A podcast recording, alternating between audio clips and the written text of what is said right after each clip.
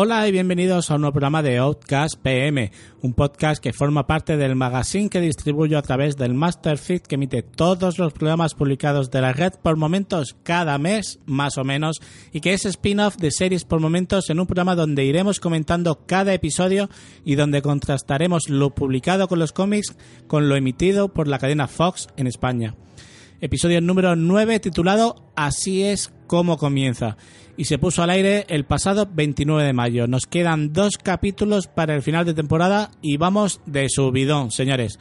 La introducción del episodio antes de la cabecera nos enseñará el culo de Park, algo fundamental para la trama de la serie a estas alturas de la temporada. En cualquier caso, esta escena de su ducha es únicamente para dar pie a ver cómo su cuerpo también se empieza a deteriorar y que la oscuridad dentro de él, esa baba negra, también está afectando al cuerpo que ha poseído. La cabecera nos llevará a casa de Giles, que está preparando el desayuno de Rose. Esta se encuentra de capa caída, como comentábamos, y todo me lleva a pensar que a esta mujer se la van a quitar de en medio de un plumazo y no lo entiendo. No puedes tener un personaje con ese carácter y con esas posibilidades para cargártelo de un plumazo, pero ya veremos. El caso es que en estos momentos Rose no pinta bien y va cada vez a peor. Mientras vemos este deterioro en la mujer de Giles, este encuentra en el jardín la placa de Núñez en el suelo del jardín llena de sangre. Giles no tarda en llamar a Kyle para que se acerque cuanto antes a su casa. Se teme que Rose está empezando a mostrar los síntomas previos a una posesión. Esta llega incluso al punto de pedirle a su esposo que le ate a la cama para evitar dañarlo. Una de las manos se las ata a la cama con un pañuelo que casualmente se lo compró Kate, su amiga que acababa de matar y que tanto la está atormentando. Una muestra más del principio dramático en la narración, denominado el rifle de Chekhov, de que no mencionas algo o enseñas algo si luego no tiene un desarrollo más adelante durante una obra. Allison y la pequeña están escondidas en un motel mientras Bob les lleva comida y algún juguete para que se entretenga la pequeña. Es fundamental que no salgan de la habitación y Bob no escatimará en desplazamientos para que estén bien atendidas. Pero está claro que al final la van a liar parda y cuando Allison se va a la ducha, ambas desaparecerán de la habitación.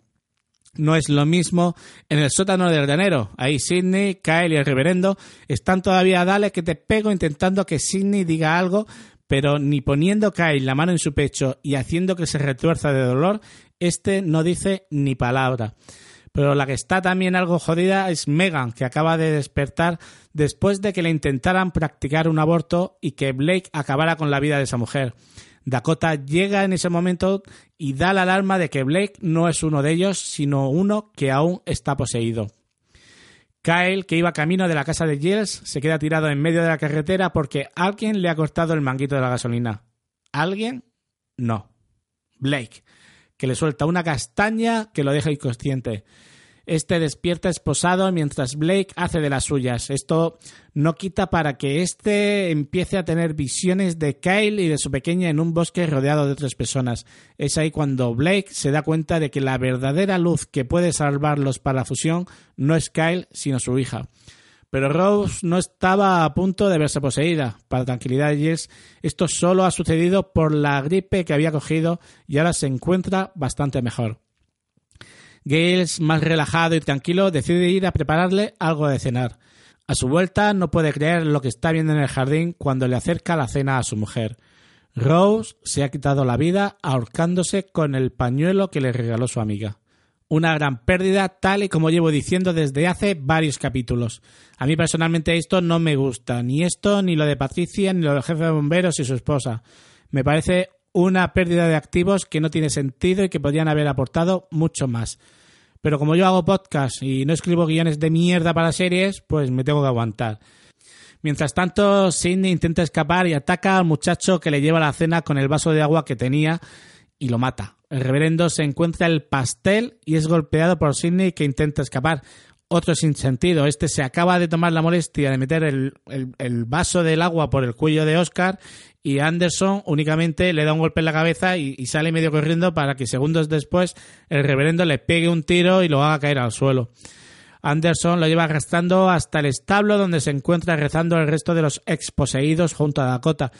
Pero el final de Sidney está cerca.